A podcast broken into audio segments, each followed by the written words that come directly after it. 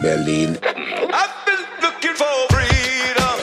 Willkommen zu dem Interview-Podcast direkt aus Berlin. der Gastgeber Wolfgang Patz hier in Berlin. mit interessanten Gesprächspartnern für alle und Berlin. Die Hauptstadt der Welt. Moin Tom. Moin. Na? Schön, dass du, dass du hergefunden hast. War es doll schwer? ähm, ich war überrascht, wo es liegt, ehrlicherweise. Ähm, die Hausnummer hat jetzt nicht so viel verraten. Deswegen dachte ich, normales Gebäude, muss ein bisschen suchen. Aber gut gefunden natürlich. Ich habe auch mal überlegt, ob man so einen 3D-Rundgang macht, dass man die Leute dann erstmal so zeigt oder jemanden hinstellt mit einem großen Schild, mit so einem Pfeil, hier ist der Eingang, weil das schon sehr, sehr verwinkelt ist hier. Wäre hilfreich gewesen. Ich habe ja. Ja. vorher noch mal gegoogelt, ob ihr einen Hinweis auch bei euch auf der Website habt, äh, wie ich hier reinkomme. Gab es nicht, dachte ich, werde ich schon finden. Naja, gut, guter Hinweis. Ich habe in der E-Mail-Signatur habe ich geschrieben, gegenüber von DM. Aber E-Mail-Signatur, da muss ja mal einer reingucken, ne? Muss man erst mal reingucken. genau. Okay, für alle, die sich jetzt da draußen fragen, wer denn der Tom ist. Der Tom ist Marketingleiter von Gegenbauer. Mein Name ist Tom Kalanios. Habe ich es richtig ausgesprochen? Absolut. Ja. Und ähm, genau, und ich wollte schon immer mit, mit, mit Tom mal sprechen, also auch mal schauen, äh, wie er so zu dem gekommen ist, so zu dem, äh, ja, wie sein Weg so war. Aber natürlich habt ihr auch mitbekommen, wenn ihr den Hauptstadt-Podcast regelmäßig äh, konsumiert, dass das Gegenbauer unser Exklusivsponsor, unser Exklusivpartner ist. Und ja, von daher lag das jetzt nahe, dass ich äh, Tom auf jeden Fall mal vors Mikro bekommen wollte. Und es hat jetzt geklappt. Ja, freue mich auch, dass ich da sein darf. Und für alle, die nur das äh, Audiomedium konsumieren, ich muss sagen, Tom hat sich auch wirklich sehr gut rausgemacht. Also die Hose ist eine karierte Hose. Kann man das kariert sagen oder nennt sich das anders? Ja, ja, ist schon okay, klar. Schönes Jackett im, im Blau, Rollkragenpullover. Sieht wirklich sehr, sehr, sehr, sehr gut zurechtgemacht aus. Sehr nett. Das nächste Kaltgetränk geht dann auf mich, nehme ich an. ähm, ja, Tom, du bist gebürtiger Berliner. Negativ. Gebürtiger ähm, äh, Karl-Marx-Städter steht im Ausweis, also heutiges Chemnitz. Ja. Ähm, aber nicht viel von mitbekommen. Bisschen Verwandtschaft lebt noch da, aber nach zwei Jahren als äh, Kleinkind nach Berlin gezogen. Ja, und wo wohnen in Berlin?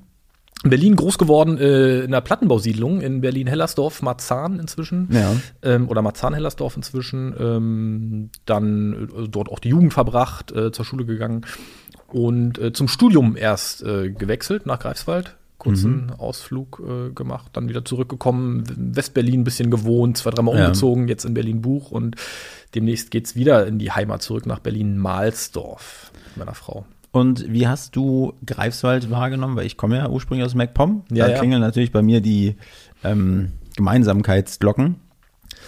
Ähm, Muss ich jetzt was Nettes sagen, ne? Kannst du ja. Ja. Nee, ähm, also ähm, ehrlicherweise finde ich Greifswald in der Innenstadt sehr, sehr schön. Ähm, Viele fragen ja dann immer, ob man, ob sich ein Besuch lohnt. Ich sage immer, ein Besuch für ein Wochenende lohnt sich auf jeden Fall.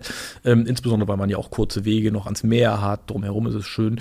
Ähm, wie das in unserer Studiezeit so war und dass da eben viele Studis gibt, haben wir natürlich so ein bisschen im Außenbezirk gewohnt, weil ich mit meiner jetzigen Frau damals auch da schon zusammen war. Cool. Und nur dort haben wir dann ehrlicherweise auch was gefunden. Und dort dann auch in der Platte außerhalb, das war auch völlig normal, war schön groß und alles ganz, ganz nett. Ähm, da würde ich es jetzt nicht unbedingt empfehlen, irgendwie zu wohnen. Das ist eben dann wirklich so ein bisschen Außen- und Arbeiterbezirk. An sich eine nette Stadt mit kurzen Wegen, ähm, alles ganz, ganz niedlich zurechtgemacht. Und wer Berliner ist oder aus einer Großstadt kommt, ähm, ich habe immer so das Gefühl, da kann man erstmal nicht so viel mit anfangen. Ja. Wenn man sich darauf einlässt als Studi, ist das, glaube ich, aber schön. Ja, also ich habe auch gute Erinnerungen an Greifswald. Ähm, ist eine sehr schöne Stadt, aber ich finde Berlin trotzdem schöner. Vielleicht kannst du mir mal sagen, was, was dir so an Berlin gefällt. Weil ich würde dich jetzt schon als Berlin, aka Karl-Marx-Städter bezeichnen. Ja, bitte nicht als Karl-Marx-Städter, also schon Berliner. Ich fühle mich überhaupt nicht als Karl-Marx-Städter oder Chemnitzer.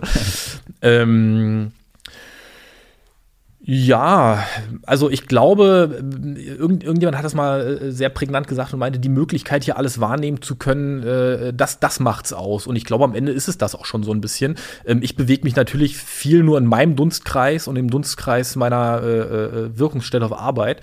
Ähm, und alles äh, drumherum, ob jetzt Mitte oder City West, das ist mal schön, das zu haben und das einmal im Jahr irgendwie oder zweimal im Jahr so als äh, Einkaufsmeile oder was auch immer wahrzunehmen. Ähm, grundsätzlich aber ähm, ist es die Vielfalt, die hier da ist und man weiß, dass man die jederzeit wahrnehmen kann und das vielleicht sogar 24-7. Ja. Und ähm, bist du denn aber jetzt auch noch so in deinem Dunstkreis ab und zu noch mal draußen unterwegs oder ist es bei dir wirklich Arbeit, dann ab nach Hause oder gehst du noch mal gerne in ein Restaurant, in eine Bar? Klar, gerne gehst du, aber gehst du noch? Ja, also viele, viele Arbeitstermine sind tatsächlich so oder viele, es gibt viele Lunchtermine, ab und zu auch mal ein Dinner. Das versuche ich jetzt inzwischen seit Kind zu vermeiden. Aber ich bewege mich, ähm, das werden so insbesondere die Jungväter und Jungmütter gut nachvollziehen können. Mhm. Wenn man ein Kind hat, ändert sich dann doch recht viel was ich immer nicht geglaubt habe, aber seit anderthalb Jahren weiß ich es. Ähm, da ist dann vieles drauf ausgelegt, ähm, so irgendwie 16, 17 Uhr nach Hause, um mit dem Kind noch Zeit zu verbringen, ja. abends vielleicht noch mal ein bisschen am Rechner zu arbeiten. Ähm, also da ändert sich der Rhythmus und ähm, da nehme ich dann auch von der Stadt oder von den Unternehmungen viel weniger wahr, als das äh, vorher der Fall war, weil ich einfach die Zeit mit dem äh, kleinen Mann und auch mit meiner Frau äh, dann schon irgendwie versuche zu genießen, so gut es geht.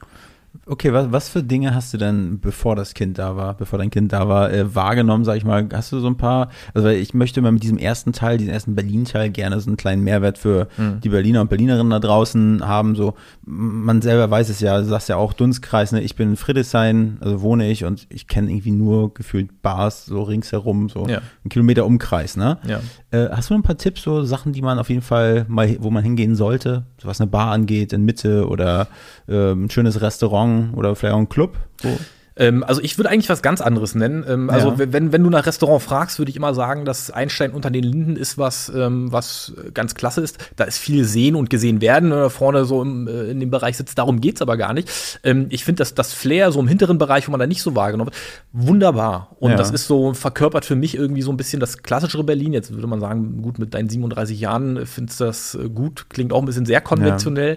Ja. Ähm, Darf ich an dieser Stelle sagen, du könntest auf 28 durchgehen? Äh, sehr nett äh, Glaube ich aber natürlich nicht. Zweite Kaltgetränk wollte ich jetzt sagen. Ach so, ah, okay, okay.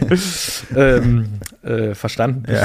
Ähm, und ähm, ich finde es eigentlich toll, was wir so für, für Grünanlagen haben. Und ähm, die habe ich äh, gar nicht jetzt mit, mit Kind und Familie entdeckt, sondern ähm, wenn ich jetzt so an die Gärten der Welt denke, ja. in, äh, tatsächlich auch in Berlin-Marzahn oder an äh, Britzergarten oder sowas. Ähm, das sind Dinge, ich weiß nicht, ob man das als Nicht-Berliner erwartet, dass es hier so schöne grüne Paradiese mhm. ähm, gibt, in denen man sich auch einen ganzen Tag aufhalten kann. Ob jetzt ja. mit äh, Kind und Familie oder auch allein. Ähm, äh, unglaublich schöne Orte. Also insofern, äh, mein Tipp ist äh, durchaus Gärten der Welt besuchen.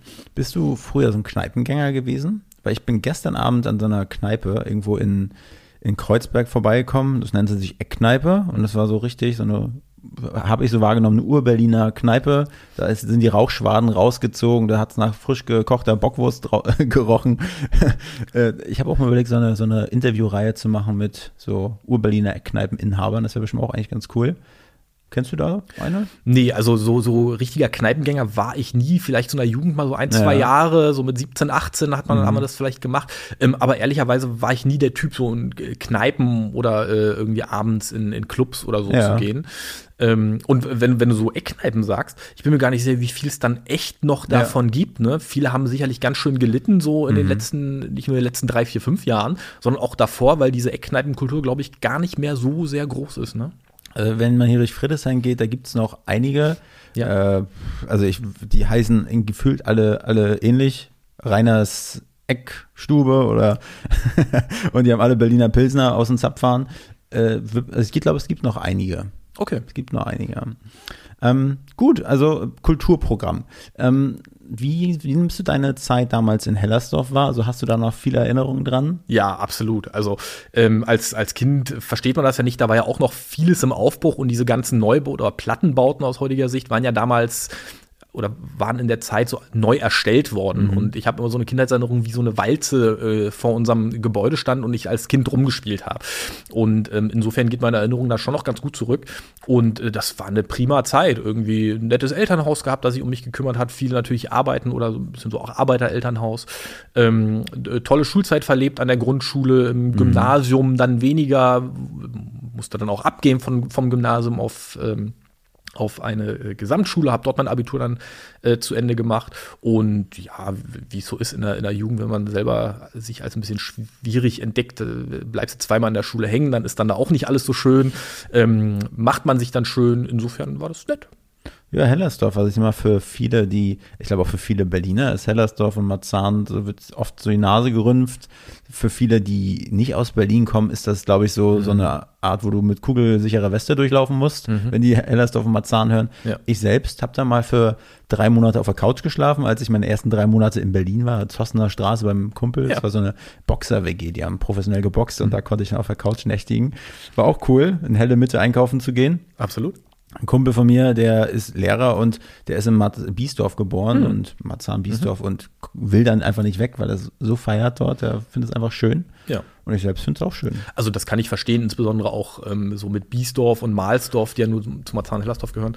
Ähm, das sind ja äh, Orte, die erwartet man jetzt nicht, wenn man klassischerweise von extern kommt und Hellersdorf und Marzahn ja. hört. Äh, größte Einfamilienhaussiedlung Europas, glaube ja, ich sogar, Mahlsdorf. Ja, ich weiß nicht, ob das noch so ist. Ich habe das mal so vor zehn Jahren abgespeichert. Hat, hat Petra Pau, äh, die war let, äh, letztes Mal hier zu Gast, die hat auch darüber gesprochen. Ihr, ist ja, ihr Kreis ist ja Marzahn-Hellersdorf genau. und sie hat dann auch davon gesprochen. Größte Plattenbausiedlung Europas. Ja. Ähm, und ähm, also insofern, also mit schusssicherer äh, Weste muss man da auf gar keinen Fall rumlaufen. Äh, also mhm. ja, es ist sicherlich viel Beton, es ist aber auch sehr viel Grün inzwischen. Ja. Und ähm, ich bin dann und wann schon auch so ein bisschen überrascht, wie teuer so auch dort ähm, Mieten geworden sind, was mhm. dort auch äh, inzwischen gebaut wird und ähm, was da auch für ein Klientel wohnt. Also im Sinne von, das hat sich schon geändert. Also dieses äh, Vorurteil, ähm, da wohnen irgendwie ganz sozial Schwachen und Kriminalität ist hoch und so weiter. Also vielleicht läuft man mal durch und guckt sich mal, ja. äh, guckt sich das mal selber an und äh, stellt dann fest, oh, ist dann doch relativ normal. Was ich vorhin bei dem Thema Restaurants und so vergessen habe, weil du ja selber ähm, gesagt hast, Business Lunch und so. Ich habe das Gefühl, ich habe letztes Mal auch mit einem Unternehmer gesprochen und er meinte, das würde ihn auch interessieren. So ne? gute Plätze, wo man so Business Lunch haben kann. Was muss so ein Restaurant können? Man muss ja irgendwie sich auch in Ruhe unterhalten können. Ne? Es muss irgendwie nett aussehen und das Essen muss gut sein, muss schnell geliefert werden können. Hast, hast du da so ein, zwei Sachen, die du uns noch mitgeben kannst, so wo man mal gut Business Lunch halten kann?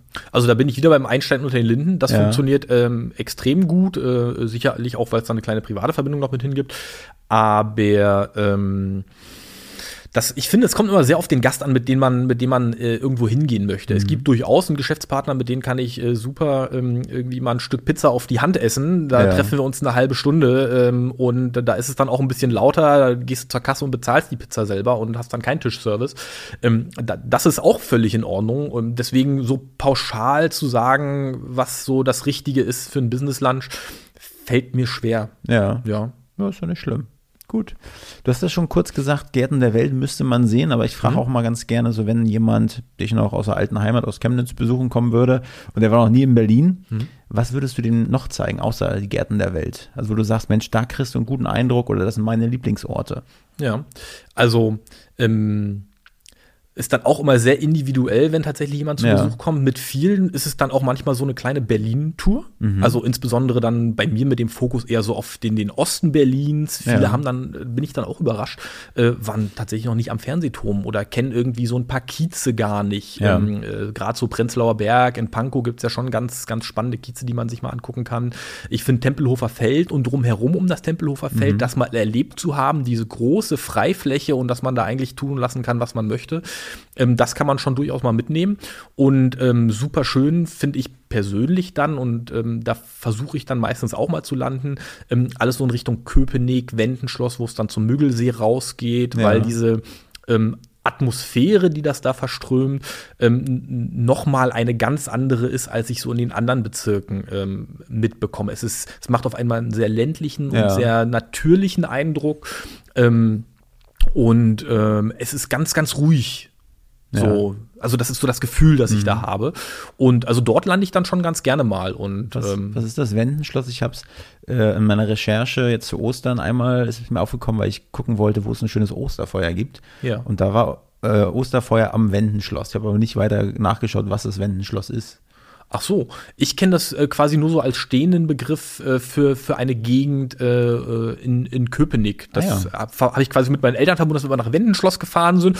Und ähm, ja, für mich ist es da die Area. Ob das jetzt tatsächlich ein ganz konkreter äh, Ort mhm. dort ist, kann ich gar nicht sagen. Ah ja, okay.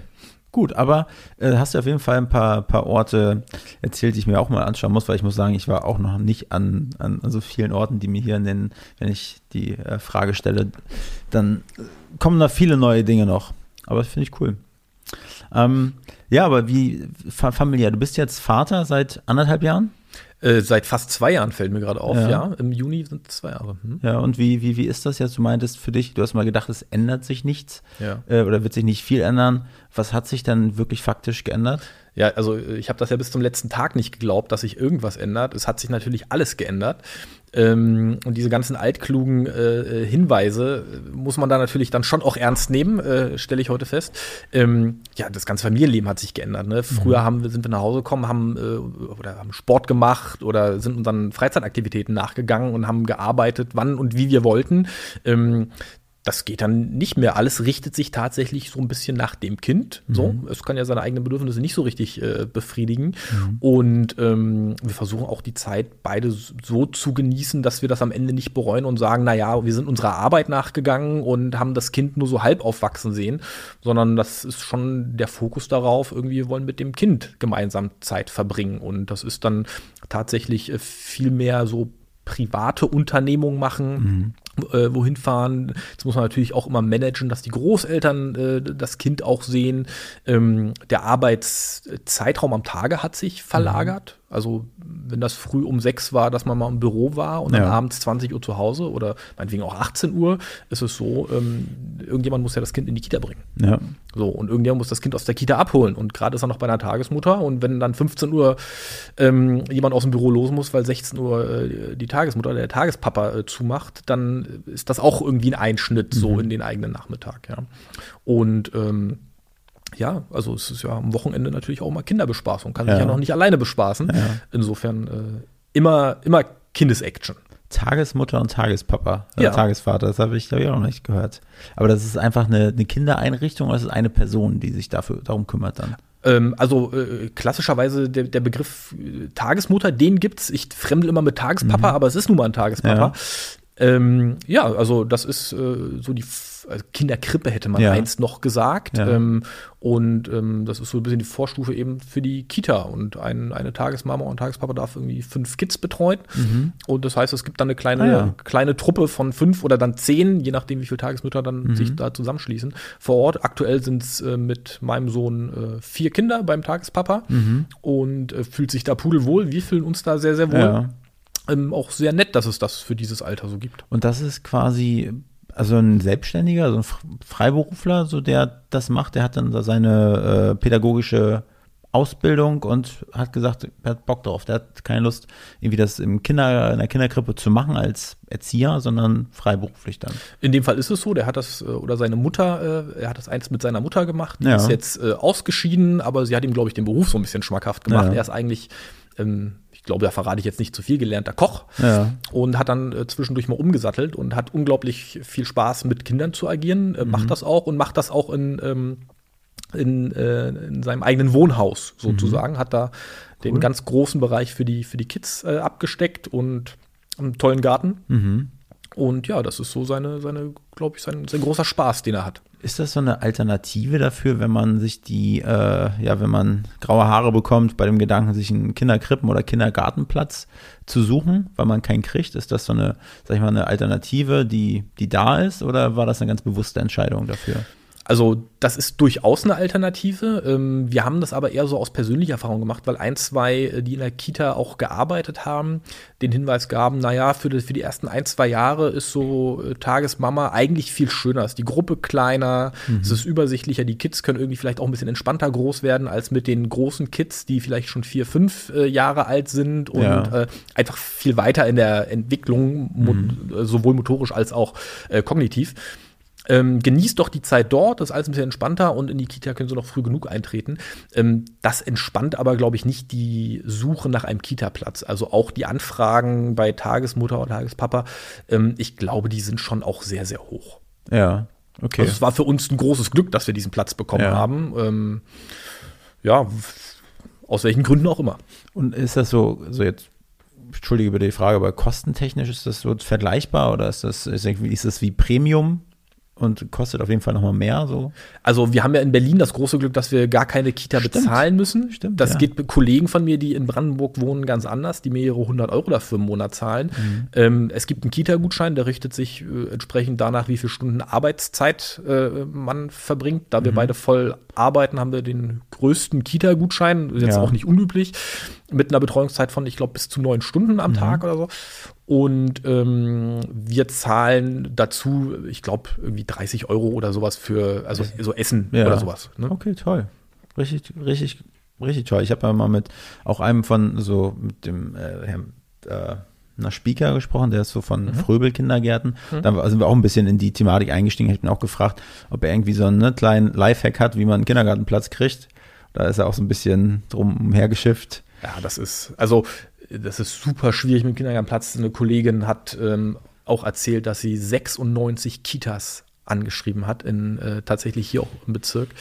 Ähm, und es dann äh, bei einer nur geklappt hat und sich irgendwie über zwei Drittel auch gar nicht mehr zurückgemeldet haben. Und das ist schon also sehr frustrierend, wenn man äh, so Ja. ein Erlebnis hat. Das ist in den Außenbezirken noch ein bisschen entspannter, aber auch da äh, ziemlich aktiv. Vielleicht äh, als Tipp, wenn man sich als Kerl meldet, ist das ein bisschen leichter, als wenn man sich als Frau meldet, wie ich das jetzt so mitbekommen Ja? habe.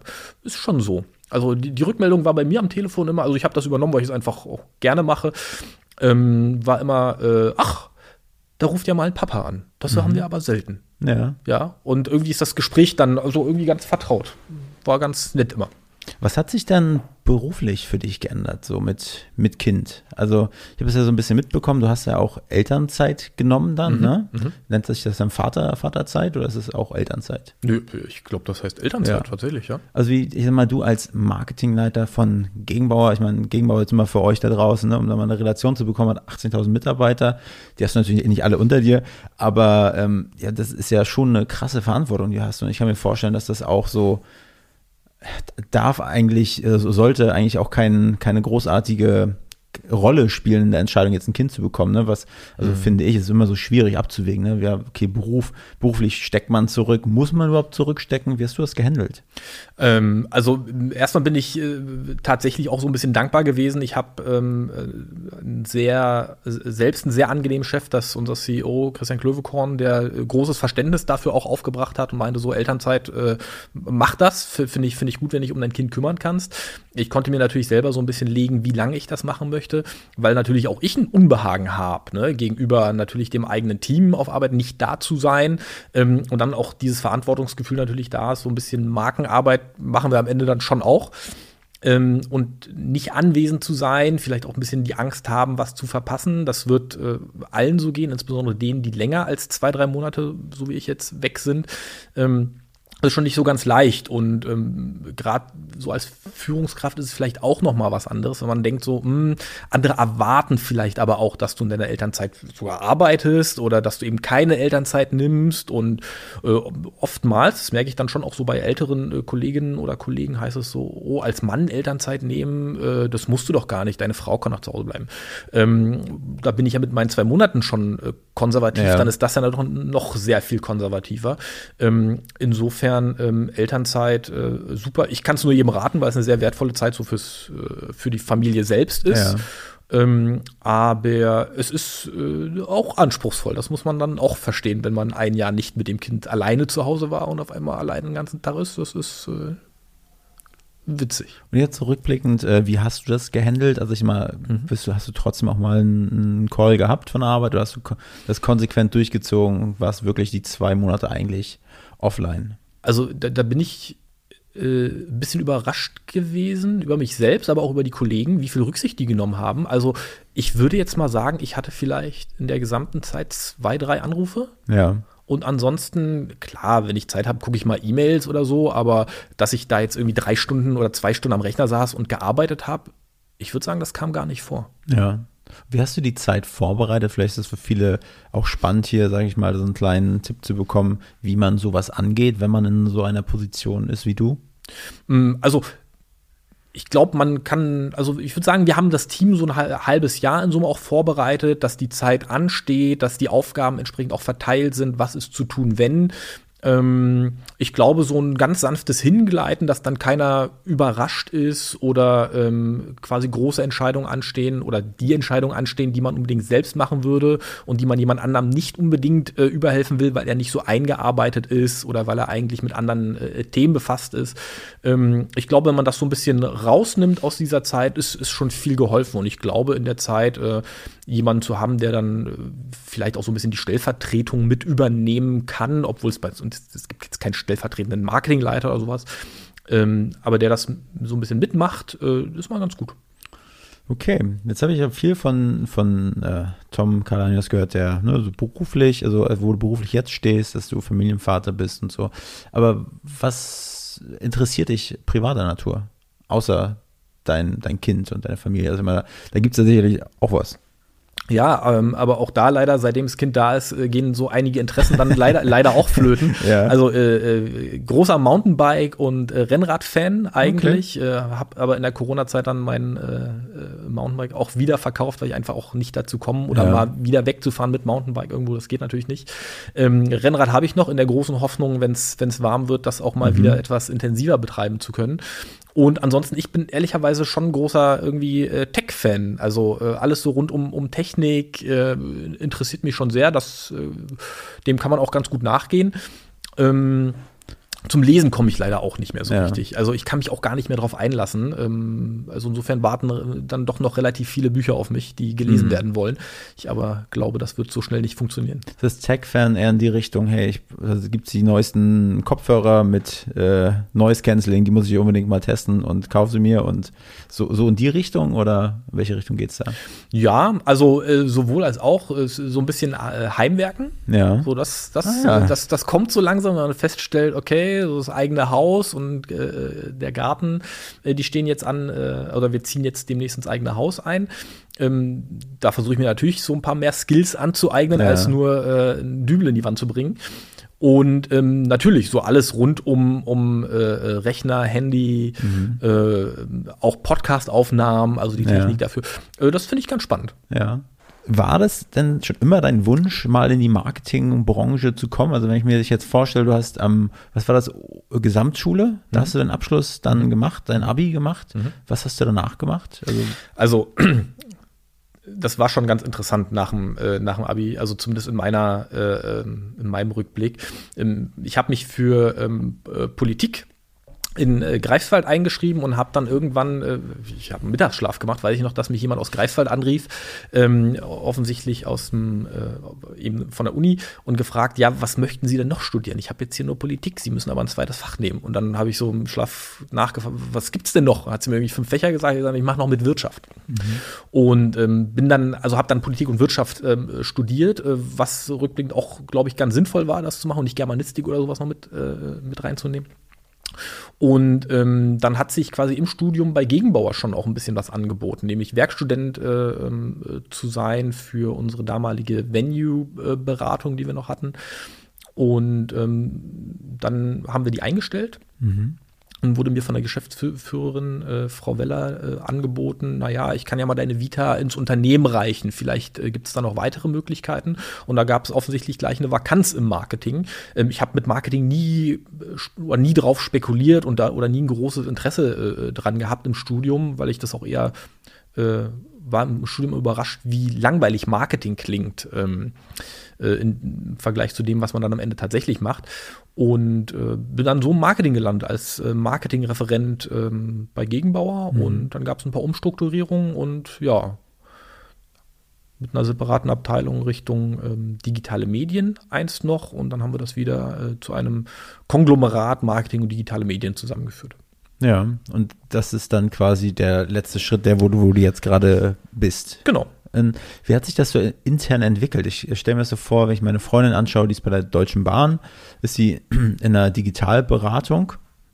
Äh, und ich habe das Gefühl, oder sie ist jetzt Werkstudentin, ist seit vier Jahren aber schon dort und ähm, überlegt jetzt, macht jetzt den Master gerade in Wirtschaftsinformatik und äh, bleibt sie dort, bleibt sie in einem Unternehmen. Hat man da, muss man die Big Four gesehen haben, ne, um quasi das in der Vita zu haben, um nachher irgendwie einen großen Sprung in der, auf der Karriereleiter machen zu können? Oder kann man das auch intern gut schaffen? Wie, wie es bei dir den An, Anschein macht, geht das total? Ähm, stellt sich immer die Frage, okay, macht das auch was mit den Gehaltssprüngen? Ne? So, was, was ist da so deine, deine Erfahrung? Ähm, Würdest also, du es wieder genauso machen? Ja, also mh, schwierig zu beantworten. Ich würde es bis zu einem bestimmten Punkt sicherlich wieder genauso machen. Ähm, vieles hängt davon ab, welchen Leuten man begegnet und ob man jemanden hat, der einen durchaus auch protegiert oder in einem mhm. was erkennt, was andere nicht sehen. Ähm, das große Glück, ehrlicherweise, äh, hatte ich, dass es jemanden gibt, der mich gefördert hat mhm. und ähm, die Chance ähm, ich weiß nicht, ob die sich immer anbietet. Ne? Also man kann ja auch nicht von jedem gefördert werden. Also wenn es ja. jetzt parallel ein Kollege ist oder jemand, der irgendwo im Unternehmen arbeitet, der kann sicherlich nicht auch, äh, der kann sicherlich nicht jemanden fördern äh, bis äh, zum Geschäftsführer ja. oder sowas. Das muss man dann schon irgendwie ein Stück allein äh, hinbekommen. Hm, ich glaube aber, so ein, so ein Sprung zwischendurch, ähm, allein um auch eine andere Branche mal gesehen zu haben ja. oder ein anderes Unternehmen kenn, kenn, äh, kennenzulernen, ähm, ist immer gut. Ja, ähm, jetzt kann ich auch sagen, worauf achte ich, wenn sich Leute bei uns bewerben? Ähm, ich finde es immer gut, spannende Erfahrungen drin stehen zu haben. Das müssen, also das sollten auch jetzt nicht so super viele sein im Sinne von, ich habe alle sechs Monate den Job gewechselt. Ähm, ich finde es immer spannend, äh, Brüche tatsächlich auch im Lebenslauf mal zu mhm. sehen. Ähm, aber das ist natürlich von Mensch zu Mensch dann oder von Führungskraft zu Führungskraft äh, äh, abhängig, ähm, was man interessant findet. Ich finde es super spannend, wenn wir haben einen Kollegen im Team, ähm, der äh, Studium abgebrochen hat und dann auf eine Ausbildung gewechselt hat und dann noch mal was anderes gemacht hat. Ähm, immer interessant zu wissen, warum er das gemacht hat und warum er sich mit so einer Vita dann bei einem bewirbt. Und äh, ich meine, man kann immer nur den Leuten eine Chance geben und wenn mhm. sie die Chance nutzen, obwohl sie was ganz anderes vorher gemacht haben und sich mega anstellen, äh, hat ja. jeder, glaube ich, irgendwie äh, die Chance auf mehr. Ja, aber wie kam es dann, wie, also wie bist du an die Position, sage ich mal, des Marketingchefs gekommen? Also muss ich ja irgendwas, also mhm. hast du darauf hingearbeitet oder war es einfach so eine logische Folge nachher, okay, du steckst da am tiefsten drin und du hast da auch eine Vision, hast Bock drauf und äh, dir wurde es dann irgendwann angeboten oder war das schon, schon so intern dein Ziel, das zu bekleiden? Also Ziel auf gar keinen Fall. Ähm, das kann ich ziemlich konkret verneinen. Ähm, als ich im Marketing gearbeitet habe, war es so, dass wir ähm, bei Gegenbau noch sehr zurückhaltend im Marketing waren. Wir ja. haben ganz solide Pressearbeit gemacht und jetzt keine großen Kampagnen, weil es die Budgets ehrlicherweise auch einst nicht dafür gab und es vielleicht auch nicht diesen operativen Druck gab, das zu tun. Mhm. irgendwann hat sich, haben wir dann so mal in den so ab 2015 rum festgestellt, naja, es bewerben sich ja auch gar nicht mehr so viele Leute für den Bereich Gebäudereinigung. Ja. Und äh, für ein Unternehmen, das die Hälfte des Umsatzes mit Gebäudereinigung und Co. macht, ähm, ist das schon ganz wichtig, auch ein bisschen Nachwuchs äh, zu haben. Und äh, wenn man eben nur Nachwuchs hat, der am Ende oder bei dem man die Ansprüche immer weiter ab, äh, herabsetzen muss und am Ende äh, Leute kommen, die ähm, nicht mal einen Schulabschluss haben, die gar kein Deutsch sprechen, ähm, die zum ersten Termin äh, der Ausbildung schon gar nicht erscheinen, dann merkt man, man hat vielleicht äh, ein Imageproblem auch. Und mhm. daran könnten wir doch mal arbeiten. Und dann haben wir ähm, uns überlegt, was wir machen können und haben dann äh, uns versucht, ein bisschen zu, äh, also einen kleinen Coolness-Faktor einzubauen ja. oder etwas emotionaler zu werden, mhm. sagen wir mal. Und haben auch für eine kleine Zielgruppe ähm, eine kleine, äh, kleine, eine kleine YouTube-Reality-Doku äh, äh, gedreht mit echten mhm. Azubis von uns. Das hat äh, sehr, sehr gut funktioniert, sowohl nach innen, also dass Menschen ja. bei Gegenbauer sagen, äh, was, also sowas traut ihr euch, sowas könnt ihr machen.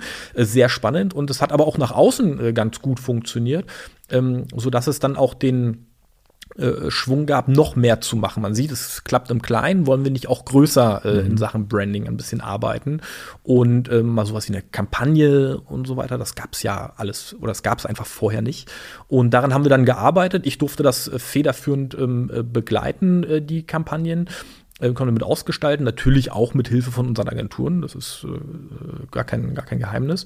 Und ähm, ich glaube, das hat, ähm, das hat einigen Leuten gefallen. So. Und wie das ist, wenn man dann erfolgreich ist mit etwas, mhm. dann äh, steht man nicht so ganz schlecht da für eine mögliche äh, andere Position. Was ist so die Herausforderung ähm, ja für so ein großes Familienunternehmen, wie es ähm, familiengeführtes Unternehmen, ne, von, wie, wie es Gegenbauer ist, dort Marketing zu machen? Also was bedeutet das für so eine große Bude, sage ich mal, 18.000 MitarbeiterInnen, das Team Blau? Äh, wie, wie, wie, ja, was bedeutet das? Was muss man, wie muss man Marketing denken? Also das, das Gute ist, äh, wenn wenig vorhanden ist am Anfang, kann man in alle Richtungen denken. Das ist, glaube ich, bei vielen äh, äh, Unternehmen, die ähnlich groß sind wie wir, immer ganz schwierig, weil irgendwie ganz viel schon mal in den letzten 10, 20, 30 Jahren äh, probiert wurde und alles da ist. Bei uns war immer das große Glück, ähm, dass noch nicht ganz so viel da ist und wir uns eigentlich auf allen Plattformen austoben können. Klar, das ist immer Abstimmung mit äh, Gesellschaftern, mit Vorständen, mit Geschäftsführern, ähm, aber am Ende ist es auch, äh, wir hatten schon auch die Freiheit, Dinge zu wagen und auszuprobieren. Mhm ähm, und wenn man dann feststellt, das funktioniert, dann ähm, werden einem in der Regel auch keine Steine in den Weg gelegt, weil man ja feststellt, irgendwie tut das dem Image Gegenbauer ganz gut. Mhm. Okay. Also sehr pauschal gesprochen, ja. ja. Ich könnte das jetzt noch auf ganz konkrete Maßnahmen runterbrechen, aber äh, das ist, glaube ich, dann auch äh, zu detailliert, ja. Ja, aber was ist, was ist für dich wichtig, wenn ich jetzt daran denke, ich sag mal, ne, wir haben euch ja auch unterstützt, sage ich mal, ja. in der Produktion eures ähm, eigenen Podcasts. Ne? Das mhm. hat ja auch einen bestimmten Grund, warum ihr ja. das Medium angestoßen habt. So, erstmal grundlegend, was sind, was denkst du, was sind die Herausforderungen in der äh, externen und internen Unternehmenskommunikation? Vor allen Dingen, wenn es ums Thema Employer Branding geht, worum es ja eigentlich auch bei dem Podcast-Format so grundlegend ja. geht. Ne? Also ich glaube, ganz wichtig ist, ähm, so, sowas wie eine Nahbarkeit zu erzielen. Also nicht als großes, anonymes Unternehmen mit einem Namen dazustehen, sondern das mit Menschen zu füllen. Ähm, weil am Ende äh, entscheidet irgendwie ähm, auch bei einem äh, B2B-Unternehmen wie uns immer derjenige, der etwas über wen erzählt. Ne? Und ähm, den besten Beweis haben wir eben mit Menschen, die etwas erzählen. Ähm, das heißt, äh, sowohl äh, visueller Content, ähm, ob mhm. das jetzt auf Social Media ist, als auch dann ähm, äh, Content auf der Audiospur, ist für uns einfach mega wichtig, um eine große Bandbreite zu haben, um Leute zu Wort kommen zu lassen, dass wir meinetwegen ein cooler Arbeitgeber sind, dass die mhm. Person, die da sitzt, äh, möglicherweise der coole nächste Chef oder der coole nächste Kollege sein kann. Und ähm, die, die Mischung aus allem finde ich, äh, ich glaube, da trifft man immer irgendwen, der dann sagt so, ach, Gegenbauer, ja, scheint ja doch irgendwie ganz sympathischer Laden sein zu können. Gucke ja. ich mir vielleicht mal an, wenn ich den nächsten Job suche. Okay, ähm, preislich. Ich meine, so, ne, so, so, Produktion von Podcasts ja. kostet natürlich auch was. Ja, ja. Ähm, ja, was würdest du sagen? Relation, ja. Nutzen, Kosten, Nutzen ja. von, vom Podcast? Also, wir haben im Vergleich zu einer anderen Agentur, mit der wir äh, jahrelang zusammengearbeitet haben, die uns anfangs ja. dazu ein bisschen unterstützt haben. Ähm, und wir haben natürlich auch den Vergleich zu dem, was wir selbst tun was wir an Technik anschaffen mussten, was wir an Zeit dafür investieren mussten. Man darf ja auch die Vorbereitung nicht so ganz vergessen. Ne? Mhm. Ne? Frage, Antwort, sich mit der Person beschäftigen. Ja. Ähm, da finde ich das Kosten-Nutzen-Verhältnis, ähm, das wir in der Zusammenarbeit mit euch haben, äh, also unangefochten äh, spitze. Ja das in Eigenregie ist das uns ist ehrlicherweise viel zu viel Arbeit. Das ja. kann man irgendwie im Team eigentlich auch nicht zumuten, dass da jemand einen Tag sich komplett nur damit beschäftigt und mhm. allem anderen raus ist. Das sind ja also ja. auch Kosten, die, mhm. die im Team irgendwie berücksichtigt ja. werden müssen. Und äh, im Vergleich zu anderen, die damit, ähm, die das so nebenbei machen und meinen, äh, x tausend Euro für eine Folge mhm. ähm, aufrufen zu müssen, ähm, ist das äh, bei euch einfach viel netter. Ja. Ja, danke für, äh, Dankeschön für die Ausführung zum Thema Marketing, interne und externe Unternehmenskommunikation. Ja, aber wie siehst du denn deine, deine äh, sag ich mal, berufliche Zukunft? Was sind so deine, deine Ziele in, in ja, mittel-, langfristig? Also wird, sagst du, das äh, könntest du dir vorstellen, sage ich mal, Marketing-Team zu leiten von so einem großen Unternehmen oder hast du noch andere Ziele? Wo soll es für dich hingehen? Mm, also ich bin da relativ äh, leidenschaftslos, ähm, was ähm, so das Metier an sich angeht, also was eine Branche angeht oder so. Ich finde es spannend, irgendwie Dinge zu gestalten. Mhm. So. Also wie wir jetzt bei Gegenbauer irgendwie die Marke gestaltet haben, wie wir sie dann auch weiter gestalten. Ähm, das macht einfach super viel Spaß, auch mit einem tollen Team zusammenzuarbeiten. Mhm. Irgendwie bringt mir das persönlich sehr viel Freude. Ähm, und glücklicherweise den Leuten im Team auch noch. Ja. Ähm, und äh, also das ist so ein bisschen das, was, was äh, ich mir so für die Zukunft setze. Spannende Sachen machen, also tatsächlich was Spannendes. Ähm, ob das jetzt im Marketing ist, das, das muss nicht sein. Ja. ja? Und äh, mit guten Leuten zusammenzuarbeiten. Und äh, also wirklich zufrieden zur Arbeit zu gehen und zufrieden von der Arbeit nach Hause äh, zu gehen und nicht sich den ganzen Tag irgendwie den Kopf zerbrechen, wie man etwas machen müsste oder ob man sich nicht nochmal verändert, weil man so unzufrieden ist. Ähm, das äh, habe ich so von anderen Kollegen mitbekommen. Äh, und äh, insbesondere in recht jungen Jahren gibt es jetzt äh, doch so in meinem Bekannten und auch Freundeskreis Leute, die sich ein halbes oder ein Jahr mal Auszeit nehmen mussten, mhm. weil sie so mit Psychologe oder psychischen Problemen zu kämpfen hatten. Und ich hoffe, ich komme nicht an so einen Status der, der so großen Unzufriedenheit ja. auf Arbeit. Deswegen auch so die Prämisse, also Spaß haben mhm. und Dinge äh, gestalten. Ich glaube, dann, dann wird es mir auch zukünftig ganz gut gehen. Ja, aber den Eindruck machst du auf jeden Fall, dass du echt zufrieden bist, so wie es ist und mit deinem Team, was du da hast, das ist, ich habe es ja, durfte es ja kennenlernen, durfte ja auch mit euch mitarbeiten, dass ihr echt da wie so eine kleine Familie seid und dass ihr Dinge umsetzt, ne, und dass ihr da auf jeden Fall auch viel, echt PS auf die Straße bringt, aber das trotzdem in einem äh, freundschaftlichen Verhältnis auf Augenhöhe passiert. Und ich ich glaube, das ist schon ganz wichtig, ne, wenn man sich morgens mhm. im Spiegel anguckt und nicht sagt, boah, ich habe echt keinen Bock heute ja. zur Arbeit, sondern dass man einfach Bock drauf hat, wenn man, genau. ne, so eine, wie so eine kleine Familie, das finde ich schön. Ja. Tom, vielen lieben Dank für deine Zeit hier auf, den, äh, auf dem heißen Stuhl. ähm, ich habe noch eine letzte Frage. Ja. Und zwar lautet die wie folgt: Wen könntest du dir als nächsten Gast bei mir auf den Stuhl wünschen? Äh, also wen könntest ja. du dir gut vorstellen? Wer könnte was erzählen? Vielleicht kennst du jemanden, wo du sagst, Mensch, den solltest du mal, mit dem solltest du mal sprechen, oder jemanden, von dem du schon immer mal mehr erfahren wolltest. Ja, also ähm, da das Einstein unter den Linden gefallen ist, kann ich empfehlen, den äh, Geschäftsführer äh, mal zu hören. Der hat, glaube ich, noch mal eine ganz ja. äh, spannende Stories äh, zu erzählen, wer da so bei ihm sitzt, wie ja. sich das Einstein so entwickelt hat. Es hat ja auch eine tolle Historie. Ähm, insofern, ähm, vielleicht könnte das was sein. Okay, cool. Und äh, ich habe ja schon gehört, irgendwie äh, freundschaftlich, familiär verflochten. hattest du vorhin so einen kurzen Hinweis gegeben im Podcast aber? Ja, fre freundschaftlich. Freundschaftlich. Ja. Also das heißt, du würdest den Kontakt auch herstellen. Das könnte ich tun. Welche Frage würdest du ihm dann stellen? Welche Frage soll ich ihm stellen? Vielleicht, äh, vielleicht machen wir das ohne Mikrofon. Ja, okay, gut, machen wir es. Alles klar, ja, lade ich sehr gerne ein. Vielen lieben Dank fürs Kontakt herstellen dann. Und in diesem Sinne, ich hoffe, euch hat der Podcast da draußen gefallen. Äh, war nicht nur marketinglastig, ging auch ein äh, bisschen familiär, vor allen Dingen das äh, junge Vater sein und trotzdem den Beruf gewuppt bekommen. Ähm, vielen Dank für die Einblicke, Tom. Ja, danke dir, Wolfgang. Also macht's gut da draußen. Ciao. Diese Folge wurde produziert von Next Gen Media, deiner Full-Service-Marketing-Agentur aus Berlin, die Hauptstadt der Welt.